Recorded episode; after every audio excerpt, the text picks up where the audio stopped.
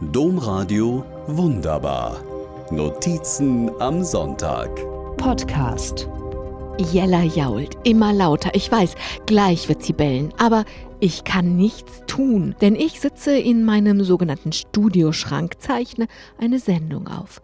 Seit Corona uns das Leben schwer macht, ist dieser Schrank meine Rettung. Wie so viele meiner KollegInnen musste ich im ersten Lockdown eine Lösung finden. Die Studios waren nur noch für die laufenden Sendungen offen. Nun, ein Jahr später kennen alle Videokonferenzen. So ähnlich, nur ohne Bild, arbeite ich jetzt auch. Vor allem, und das wird in dieser Geschichte noch wichtig werden, nimmt jede Seite auf ihrem eigenen Laptop nur das auf, was sie gerade selber sagt. Einziges Problem, steht so ein Laptop einfach im Raum herum, klingt es hallig.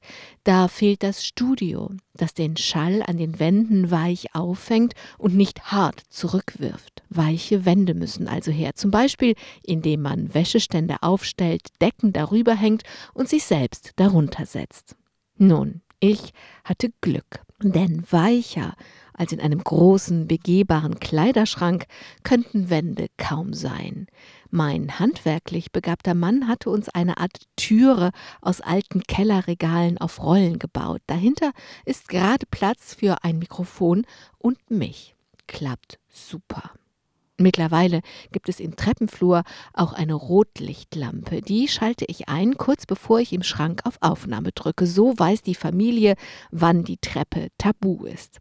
Perfekt. Jedenfalls, solange jemand im Haus den Hund hütet. Aber auch dafür gab es immer eine Lösung. Bis vor kurzem. Da merkte ich, eine Viertelstunde bevor ich zur Sendung verabredet war, alle sind ausgeflogen, niemand kann den Hund hüten. Puh. Ich nahm den Hund wieder mit hoch und hoffte, dass während der Sendung niemand nach Hause käme. Nach Hause kommende will der Hund nämlich immer freudig und laut begrüßen. Tja, was soll ich sagen? Nach einer halben Stunde kam jemand nach Hause. Der Hund jault. Das Rotlicht ist an. Niemand wird hochkommen und mich und den Hund retten. Der Hund jault lauter. Der Gast erzählt. Heimlich, still und leise stehe ich auf, drücke den Schrank auf, lasse vorsichtig Jella in den Flur und knote mich so schnell wie möglich wieder hinter mein Mikrofon. Der Gast erzählt immer noch. Meine Audiospur mit Jellas Jaulem kann ich später stumm stellen alles nochmal gut gegangen. Nur bevor wir uns verabschieden, wundert sich der Gast kurz. Ich hätte ihn aber lange reden lassen. Domradio wunderbar. Mehr unter domradio.de slash podcast.